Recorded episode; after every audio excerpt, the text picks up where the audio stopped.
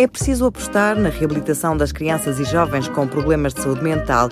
O alerta é de Miguel Durães, psicólogo e presidente da Recovery PSS, uma instituição de solidariedade social voltada para a saúde mental. Ele que começa por sublinhar números preocupantes. Portugal é o quarto país com a maior taxa de prevalência de doença mental do mundo inteiro.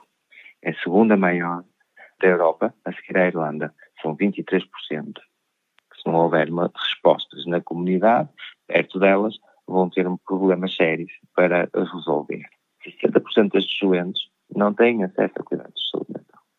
Nós estamos a falar na saúde mental, segundo os dados que temos, de cerca de 20%, que agora aumentou por causa da pandemia para um número muito acima dos 30%, nas crianças e jovens. Ou seja, isto quer dizer que nesta matéria, pelo menos seis a oito alunos em cada turma vão apresentar ou poderão apresentar uma perturbação mental. E o impacto pessoal e para toda a sociedade, revela Miguel Durães, pode ser ainda maior se não houver qualquer intervenção. Daí a necessária aposta em programas de psicoeducação. Há realmente algumas perturbações, por exemplo, as perturbações de comportamento alimentar, depressões major, com comportamentos autolesivos, com ideação suicida, em que as crianças e jovens simplesmente baixam os braços, não é?